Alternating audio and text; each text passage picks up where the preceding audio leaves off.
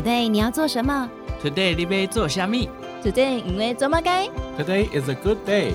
赶快跟我们一起，Today 来读册。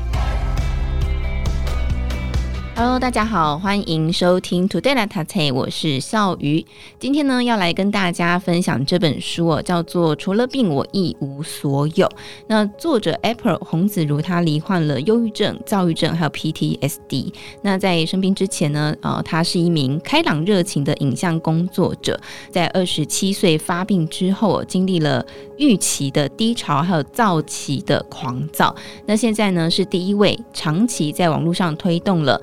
精神疾病去污名化的倡议者，那同时他也任职于电视台网络广告制作人跟编导。那导演的作品呢，其实也屡屡的获得了奖项跟补助的肯定。那今天呢，我们就好好来认识这个疾病，以及呢，我们邀请到的是两位，分别是作者洪子如 April，嗨，请跟大家打招呼。Hello，大家好。好，那另一位呢是智商心理师庄芷云来到节目当中。嗨，你好，你好，好，欢迎两位哦。那我们就要先请 April 跟大家分享一下，因为大家一定都还是很想知道，就是为什么你会生病？当初你有自己去讨论或是去追寻这个原因吗？呃，其实如果要讲到生病的原因的话，我自己确切的原因是性暴力。嗯，那事件发生后，我被诊断有创伤后压力症候群，就是 PTSD。嗯，然后我刚开始是忧郁症，然后后来转躁郁症，就是双极性疾患。然后它是一种情绪起伏过当的疾病，就是我会没办法控制自己的言语或行为。那表现出来的症状会突然很嗨，连续好几天不睡觉，狂躁的时候也会一直讲话，或是一直直播做事，没办法停下来，也没有办法休息。那我的脑袋像是被快转，然后比较具象化的话，就是呃，同时开了十几二十个 Word 视窗，然后每个文件都一直在打字。脑中会有无数个类似或是相似的想法，甚至或失忆。预期的话，就是会没办法动弹，就会失去所有的动力，然后身体骨头一切都变得很重，感觉一切都在往下沉，除了躺着就没有办法做任何事。那除了当下痛苦的感受的话，其实你也没办法思考，然后连进食都是很大的困难。没办法吃饭，一吃饭就反胃，所以预期其实就是因为我自己的话，就是感觉有点像是没有体力的这样子恶性循环，就是你身体不舒服，心理或者情绪其实也不会好，嗯，所以就是只能等待。然后其实这几年亲自在网络上推动精神疾病去污名化。我收到了很多问题，那最常会被问到的问题就是为什么会生病？对，那我起初会拒绝回答，是因为我觉得这是我的隐私，对啊。但是因为随着书书里面也有写到，所以我开始慢慢的觉得也没什么好不能讲的。但是后来最近在想，我其实真正抗拒回答的真正原因是，就是我很讨厌自己有这个足够强烈的理由，就是性暴力去回应。呃，我为什么生病？但是我身边认识大多数的精神疾病患者，其实他们很多是没有原因的。然后我有时候会认为自己的遭遇是侥幸到我可以强迫发问者思考，说我为什么生病，或是我很愤怒，他们需要一个理由去想象一个人遭遇到重大的事情的变卦，然后太痛苦而伤到脑。嗯，然后或是我很嫉妒、羡慕这些提问的人，他们不知道疾病有时候就是会毫无道理的从天而降。很多人连自己就是都搞不清楚原因，就是这样子发病了，但是还是一直被社会追问原因。那我觉得多数的提问者其实不会对不认识的人去索取生病的理由，但是会对精神疾病患者要一个答案。这让我的感觉很像是精神疾病，哦，只是情绪问题，没有其他的生理疾病那么严重。嗯，对啊，就是如果举个例子来说，就是通常人不会问一个可能白血病患者说你为什么得癌症，嗯，你也不会问他说为什么你的白血球就是会一直异常增生，就是你不会去问这件事情。但是我又觉得一切又是很矛盾的，就是如果你不说，真的没有人会知道你到底发生了什么。他们也不知道你经历了什么，就为什么你会突然取消约会？为什么你会突然看起来很惨？为什么你会突然呃没办法接电话，或是接电话以后讲不出来任何一个字。这不是因为你不负责任，或是你是一个很糟糕的朋友或情人，而是正常生活这件事情对生病的人就是有难处。嗯，那我自己遇到这样子的状况的时候，我会尽可能让身边的人知道我目前就是经历了什么。我就是不一定要回答生病的原因。那我发现，其实你告诉他你目前的现况，其实大家可能对于忧郁症或躁郁症会觉得比较有距离，但是其实。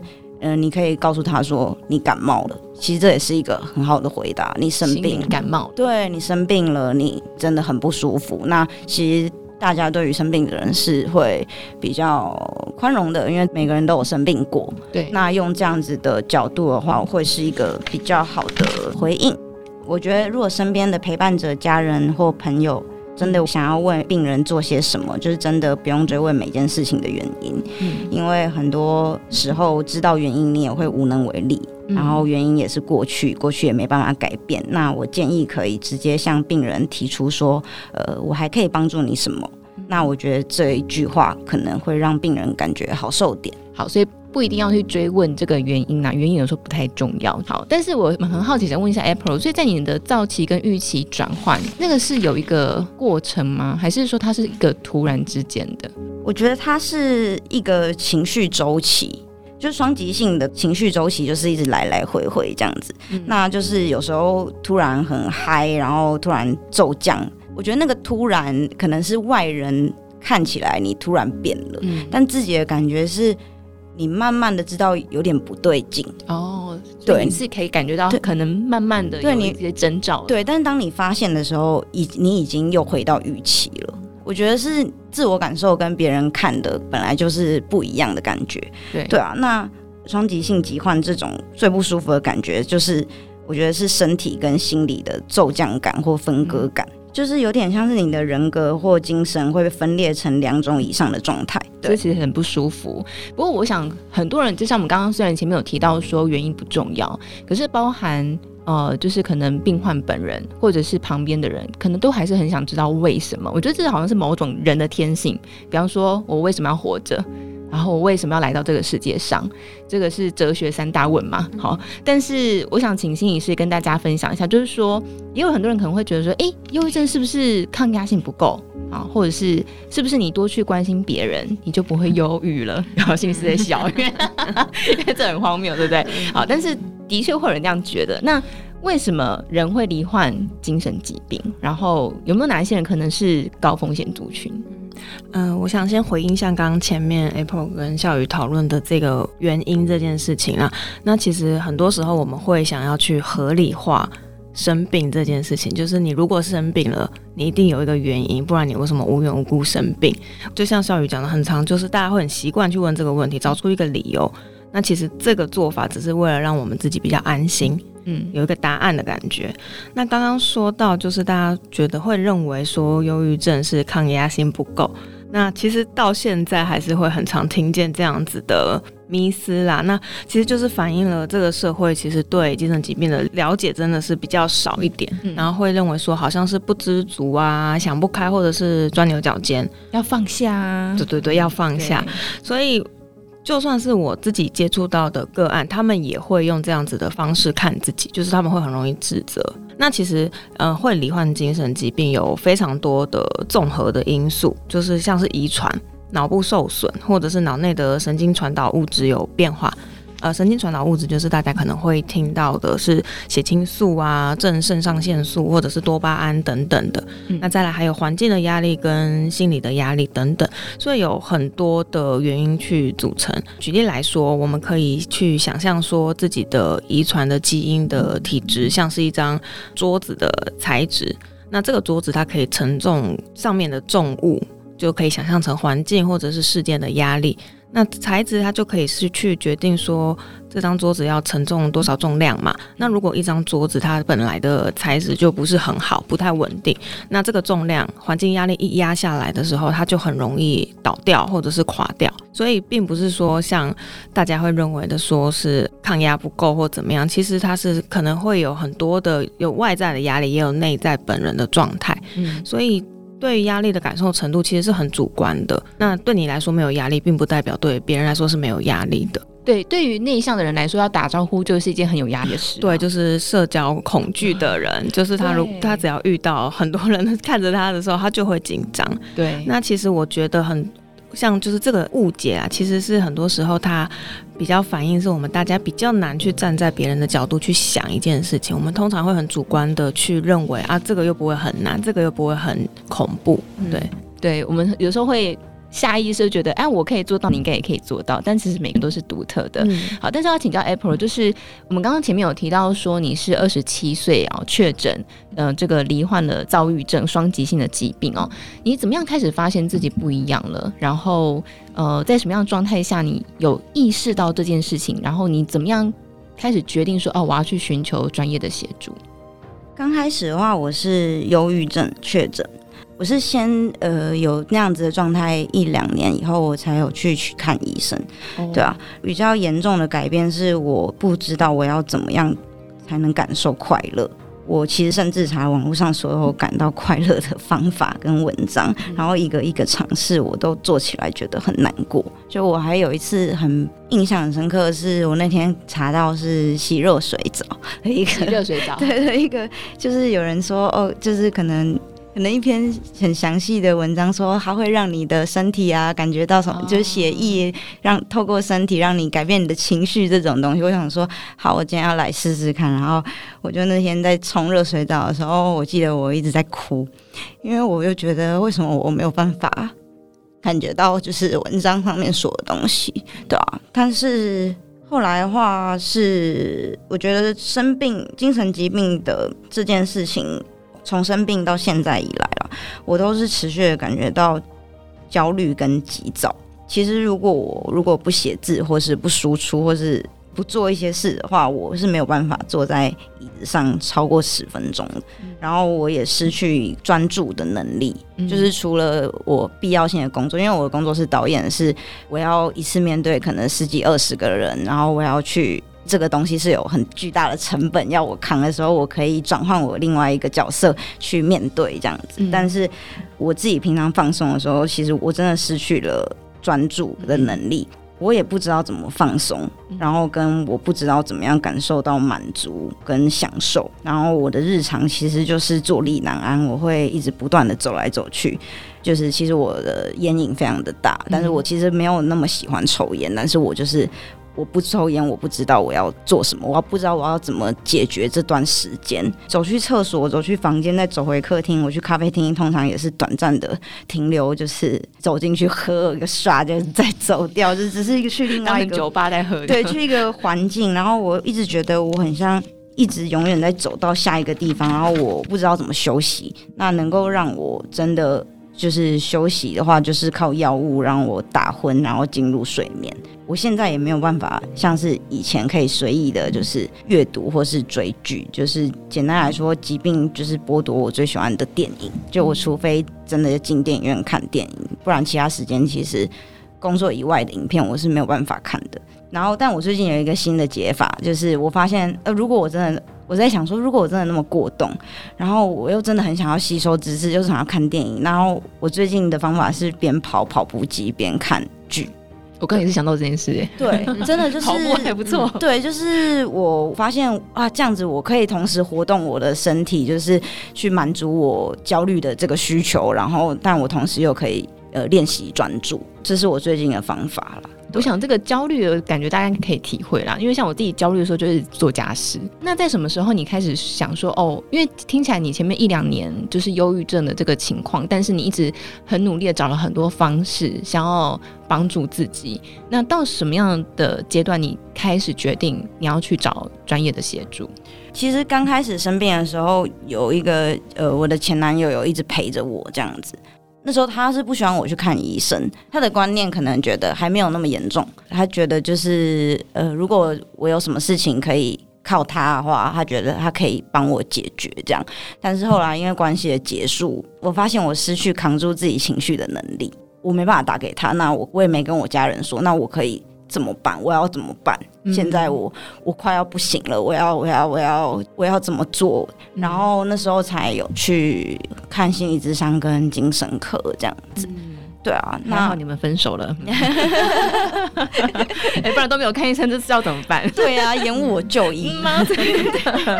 好，但是我觉得这是病逝感这件事情，嗯、比方说像旁人的这种误解，就好像没那么严重，或者是自己很难察觉，我到底现在我要看医生吗？然后我应该什么时候要去看？那我现在如果去看，会不会太大题小做了？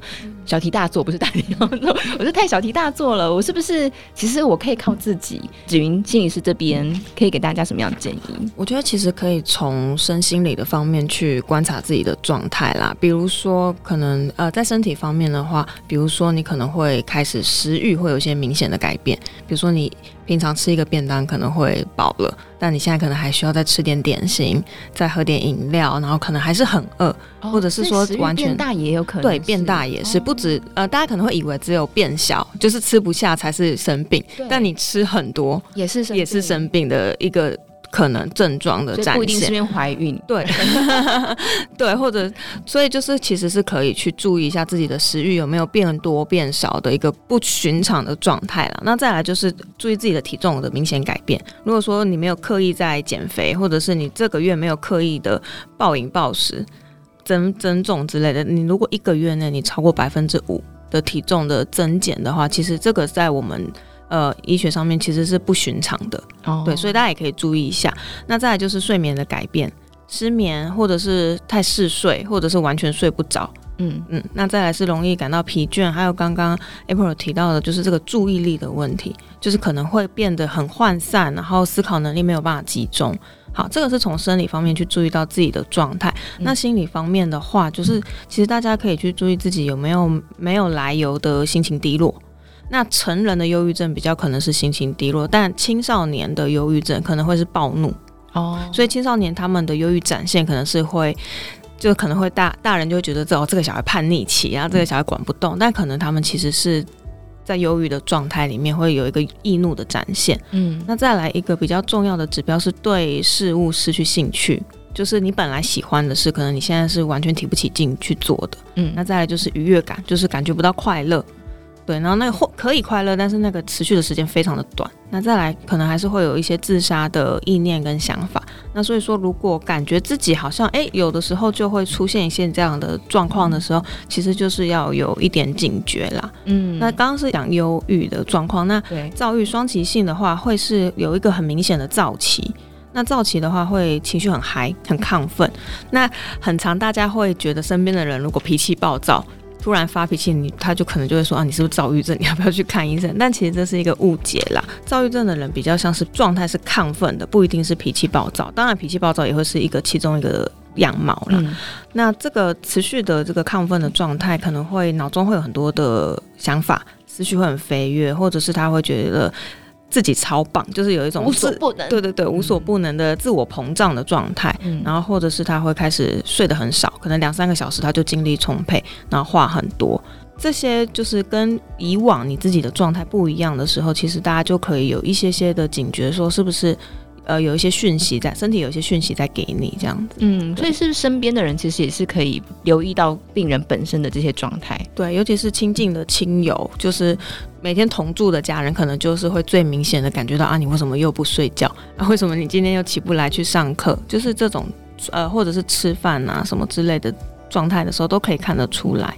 就是可能你会反复，比如说可能一个月会有一个周期性，一两个月你就会有一次这样的样貌。好，所以这个时间也是一个可以观察的重点哦。好，那 April 有提到说你后来有开始去看心理咨商，然后有寻求这个心理医师的这个帮助，要不要跟大家分享一下这个心理咨商的过程，或是心理医师给你什么样的帮助？然后你觉得有什么话可以跟这个我们的听众朋友说的？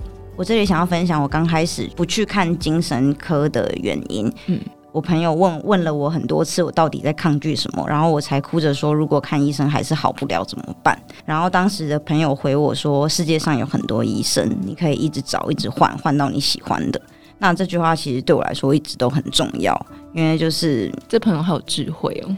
对，就是我觉得那个感觉像是你被困在一个你的你的观念里面，对，你真的很害怕，但是有一个朋友在提醒你说，没有只有一个医生啊，就是有很多很多选择，有很多很多方法，这只是其中一个方法，对吧？然后我其实之前在新闻哇哇哇，我也有分享过，就是真的没有唯一的方法，唯一的方法不存在，就算你找到了，它也有可能某一天失效。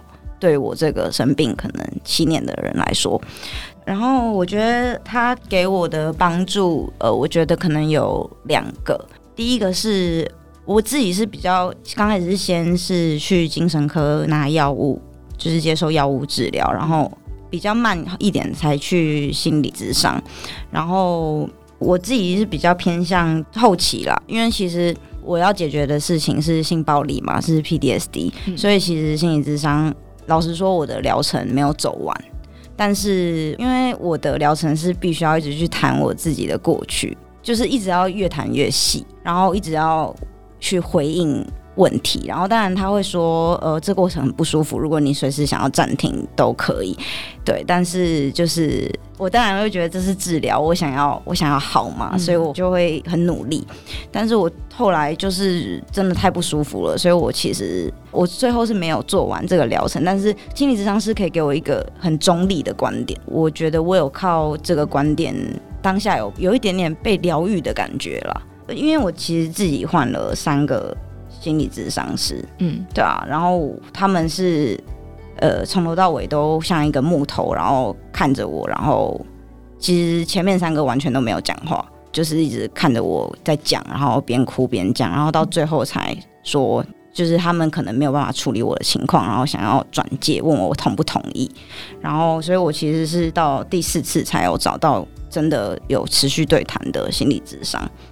那我觉得他们还给我的一个帮助，或是我学习到的事情是，就是他们在我真的很崩溃、很我自己觉得很接近死亡的时候，然后他们是没有带任何一点的情绪反馈，就是他们会面无表情，没有任何的支持或反对，连头都不会点，就是连对或者是这种嗯。这种连接词都没有，然后我事后才发现是一种非常专业的行为，因为他们可以让我专注于，就是当下让我专注于自己的疗伤，然后不是世界或者是其他人的评价。所以我我其实是非常谢谢我的心理智商师，我觉得我能够活下来，是因为他们在我最痛苦的时候没有给我任何回馈，或是任何同情可怜的眼神。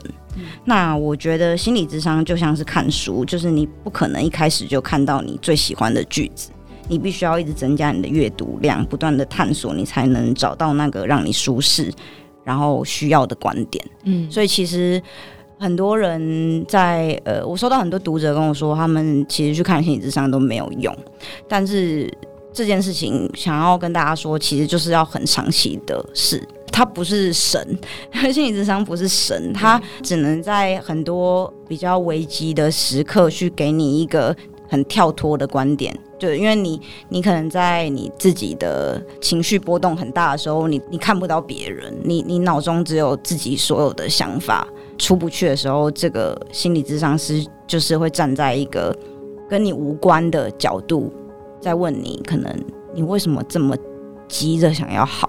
对啊，或是你为什么要这样责备你自己？我记得我好像最后跟我的心理智商聊的话题是，因为我的事情是性暴力嘛。那我发现我在那个阶段的性生活，我会一直觉得，我觉得我越来越像加害者。就是我在可能跟我的很亲密的伴侣发生关系的时候，我本来就是会不小心会投射。就是性侵犯的样子，在我的关系里面，但是我不知怎么的，这个投射突然发生到我身上，就是我发现我很像在贬低男性，或者是在应该说，我发现我贬低男性的时候，我会感到很快乐，我会得到一个快感，愤怒宣泄出来的感觉吗？对，就是我发现加害者对我做的事情，好像造成我会想要去伤害别人。然后我也想到，呃，之前那就是 Linkin Park 的主唱自杀嘛。那其他自杀的时候我，我跟我那时候的男友都很难过，因为我有其其中有一个男友是也是跟我有一样的经历这样子，对。然后 Linkin Park 的主唱自杀的时候，我去看他一些一些文章啦，就是有一些报道是说，就是他其实呃也是受性暴力的阴影之下，然后有长大以后有去想要去解决这个问题，去找小时候就是性侵他的人，但后来他发现这个人就是。也是受害者，就是这个加害者以前也是受害者，然后他就不再追究。那其实这件事情让我很难过，就是我觉得，我觉得就是好像这个问题就是很很难解。你不能像世俗的那样子说你要去原谅一个人，但是但是你你不原谅，你对自己，其实我就是告诉自己说我没有要放下这件事情，我永远就是要痛恨这个人这样子，对啊，但是就是。发现自己因为这个加害者对我做的事情改变了我的思绪或人格或行为，让我想要去伤害男性的时候，这件事情让我很难过。嗯，就是没有人想要真的去做这件事情，但是但是他也不可以成为一个理由啊！你不可以说你因为你是受害者，所以你变加害者，你就没事。嗯，事情还是发生，伤害还是发生，你还是做了很严重的事情。嗯，就是那为什么？那怎么可能取得原谅呢？我觉得有一些事情不一定能被原谅，或是能原谅；有一些伤口也不一定能疗愈，或是被疗愈。好，不过我们刚刚有提到就是心理智商这件事情啊，我觉得 April 也提供给大家一个很棒的一点，就是说心理智商跟医生都是可以换的。对不对？心理智商也可以换人，可以。而且我 我们其实会鼓励个我自己啦，其实会鼓励个案多尝试，是因为我们呃在心理智商、心理治疗其实有很多不同的学派，像刚刚 April 提到的，就是面无表情的看着你，其实它是很纯的精神分析。那他们在讲求的一个是空白荧幕，就是它像一个空白的荧幕一样，让你投射任何的情感跟。感受上去，那当然还有很多不同的学派，比如说比较认知的跟你讨论你为什么这样想，或者是比较经验性的跟你一起去重新体验当时候事情发生的那些感觉。所以有很多不同类型的心理师，那我们的工作风格都不太一样，所以其实就是会有适配性。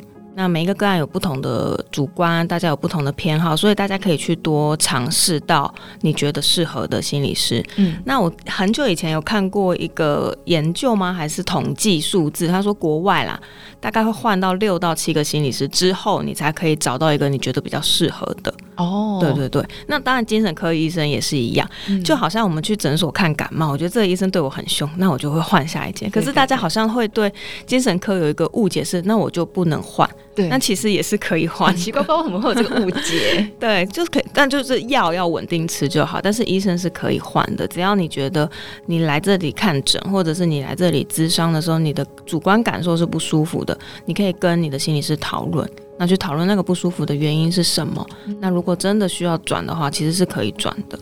对，找心理咨商师好像找伴侣一样，对，很重要，因为他其实心理呃咨商师有的时候是。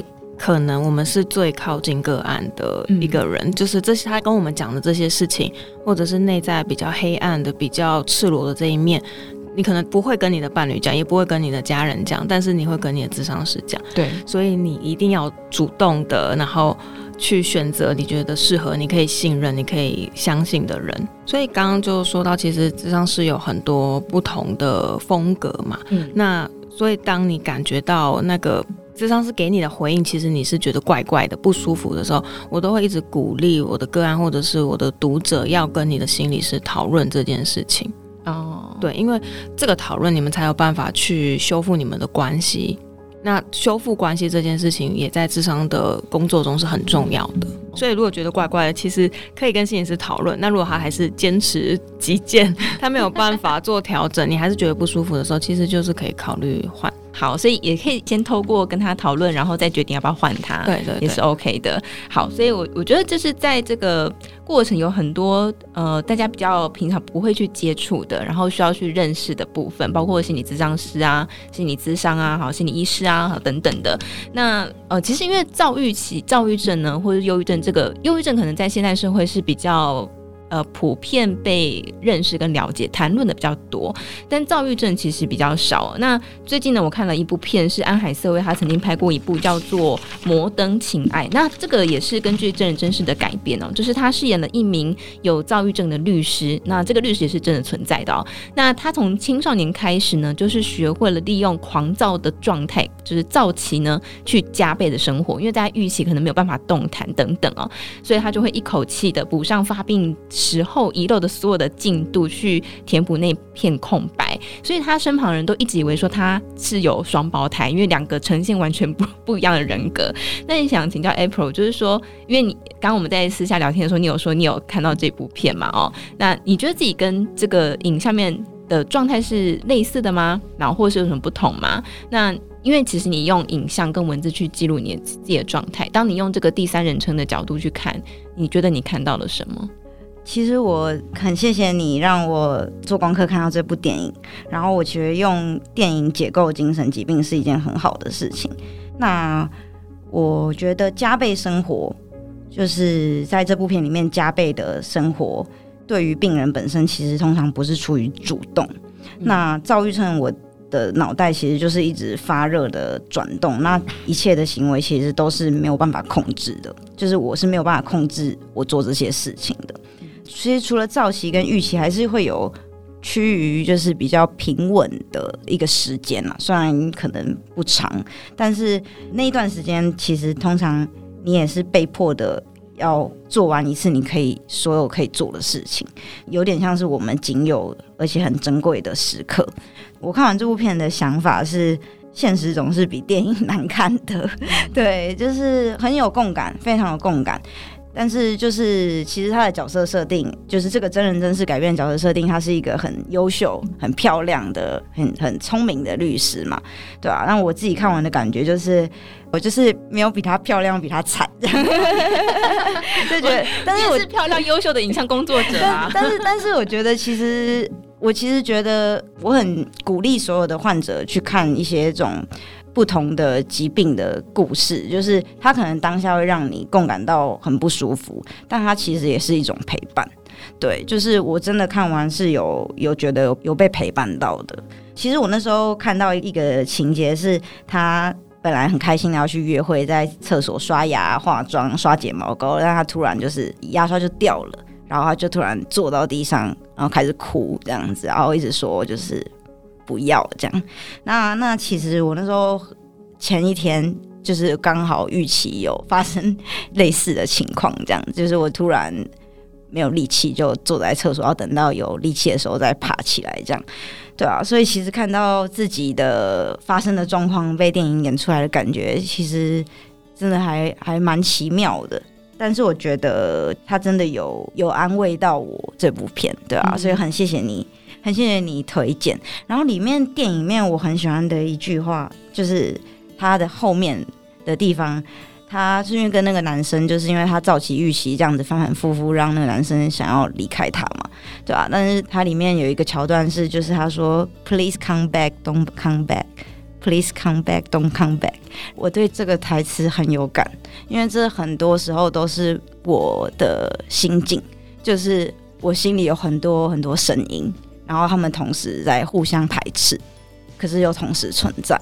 虽然呃这样子的性格有可能让初期的时候你可能会让人家有点 confuse，但是我觉得其实如果你早一点让你的身边的伴侣或是情人或约会对象知道你有这样子的疾病，就是你会有。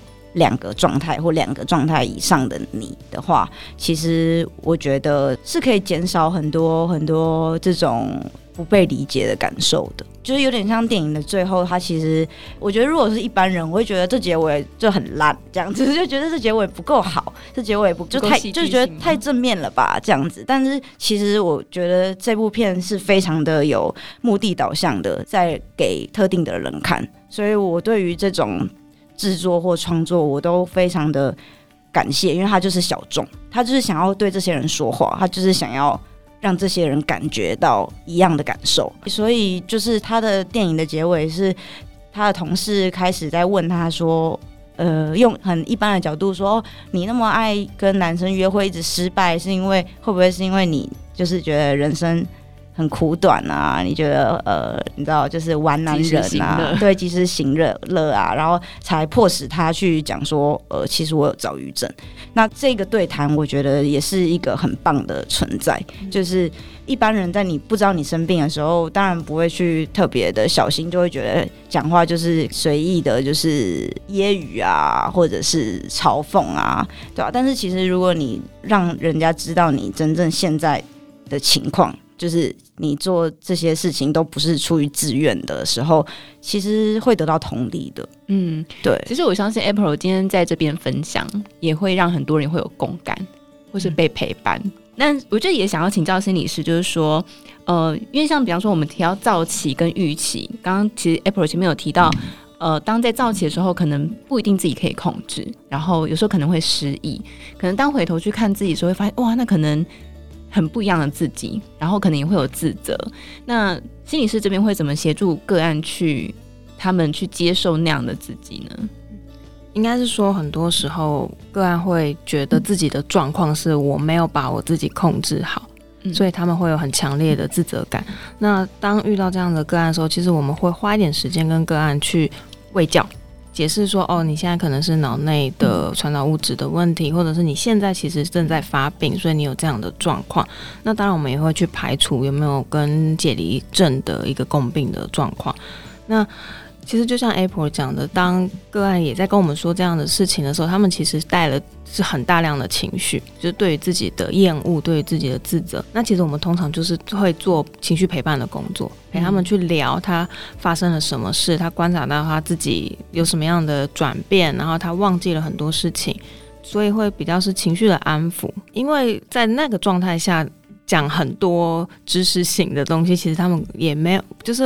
人没有办法同时做这么多的功能，没有办法又顾好情绪，或者又没有办法思考，没有办法同时。所以通常我们会让情绪安抚下来之后，再去跟个案去讨论说：“哎，你目前的状况是怎么样？什么样的状态？”去跟他解释。嗯，对，好。所以这是情绪陪伴。那我觉得身边的人其实也扮演一个很重要的角色。所以要请教 April，就是那以你自己的经验来说，在躁郁发作的时候。怎么样的状态下是你会让你觉得我身旁的朋友、家人是可以接纳我的？生病以来，我感觉到有被陪伴跟接纳的时刻，是有一次我忧郁症发作，然后我有很深刻的幻觉，这样就是我那个幻觉真实到我怀疑我的现实。比如说，我那时候是在我的房间，然后但我突然发现我在一辆车上。对，然后而且我可以感觉到车的震动跟阳光洒进来的光影，然后就是一切都太真实了。然后我甚至感觉到很像是那个也是我，就是不是有时候有时候你会有幻觉的感觉，你会觉得你看到了别人，但是我又感觉到那个也是我。然后那时候的感受是很像是一张纸折叠起来，然后戳一个洞，然后摊开。然后我发现我同时存在在两个地方，那时候真的被吓坏了。然后我就走出房间，我跟我妈说，就是我看到了什么这样。虽然我口气就是很平稳，但是我其实真的非常恐惧。嗯，我妈就是大概有读到我的不安，所以她缓缓的告诉我说，就是或许 J.K. 罗琳也真的经历魔法世界。那她担心直接讲出来会没有人相信她，所以她才用小说包装写出了故事。我妈这整段表达得很轻松自然，然后意图让我感觉就是没什么。我当下就是真的觉得我妈回答得很好，就是她愿意相信我看到的，然后我感受到的，然后甚至同理，就是客观的我都会定义的幻觉，然后这样子的温柔，在我的疗伤的过程中，其实一直都很有帮助。你的朋友跟妈妈都很有智慧。嗯，对啊。然后第二次的话，感觉到陪伴是我，因为我的状态是性暴力嘛，所以我早起的时候，我会一直喷出很多厌男的言论。我发现我现实中也有在贬低跟惧怕男性，这样子，就是我我发现我没办法控制，就是我就是会我会跟男性保持一个距离感。但是我其实会很自责，因为我觉得这不对啊，这不政治正确啊！现在不是男女平权吗？现在不可以这样子那女权自助餐这样子。但是我朋友听到我说我很自责。就是这件事情的时候，他就很很舒心自在的回应我说：“但我觉得以你过去的经验，你厌男是很合理和正常的。”然后我很谢谢我的朋友让我知道说，就是轻易的评断另外一个人，然后包含不评断自己，是可以减少一点自恨的。再来的话是我生病以来，我就会观察我身边让我感觉到舒服的人的特质，然后我发现他们都有一种。愿意一起相信这个世界上有很多痛苦没有办法和解，然后有很多问题永远没办法被彻底解决。嗯，然后我觉得这是在理解受害者心态很重要的一件事。这是在我发病的时候让我感到温柔的人都拥有的特质。然后也是从那个时候开始，我希望我对我在意、想要保护的人，就是任何我觉得敏感的话题。回应都要很谨慎小心，然后我面对我想要爱的人，我想要相信他的情绪胜过于事实。我其实现在不太重视事实是什么了，就是我对我的伴侣，我都会想要知道他现在的情绪的状态，然后我想要有点像包覆他的情绪，我想要当那个可以环绕着他的情绪的人。可能自己以前有太多经验，是我爆冲了一个情绪，然后。大家责备我，或是觉得我不应该有那样的情绪，然后丢弃我，对，所以我很想要变成一个，就是当每个人有那种很异常的情绪出现的时候，我想要当一个像是我妈那一种觉得这没什么的人，嗯，对，就是每个人都有自己的情绪周期，他现在只是没有办法控制，就是不用落井下石，能够。适时的给出一些善意的关心的话，我很愿意去做。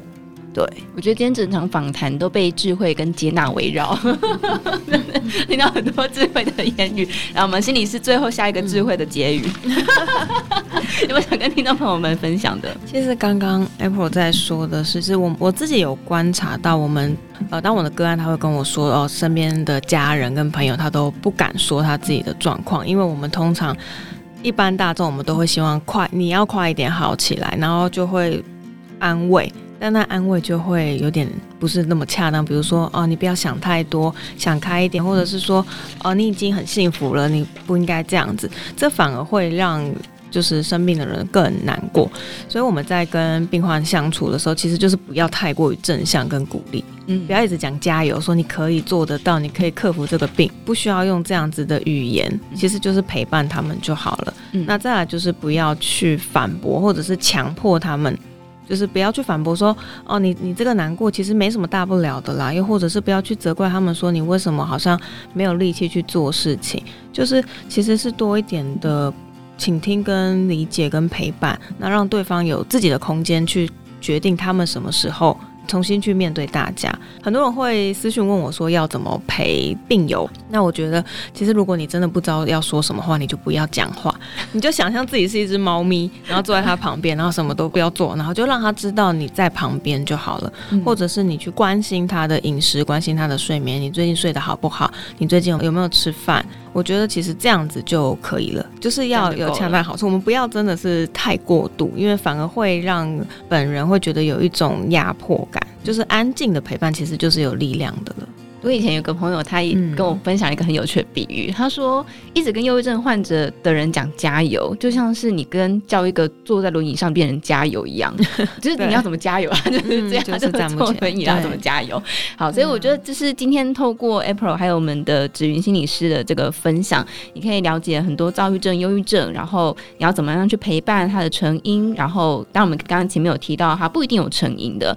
那呃，透过今天的节目，希望让大家对这些精神疾病有更多的了解。那么，今天来跟大家分享这本书籍叫做《除了病，我一无所有》。那么，也再次感谢我们的作者洪子如 April 以及庄子云资商心理师，谢谢两位，谢谢你们，谢谢。谢谢。听完 Podcast 节目，有好多话想分享，想要提问却无处可去吗？别烦恼了，现在只要点击资讯栏下方的 Discord 社群平台连接，输入昵称就可以立刻问问题，与主持人互动哦。让我们一起在学习的路上不孤单，等你来加入。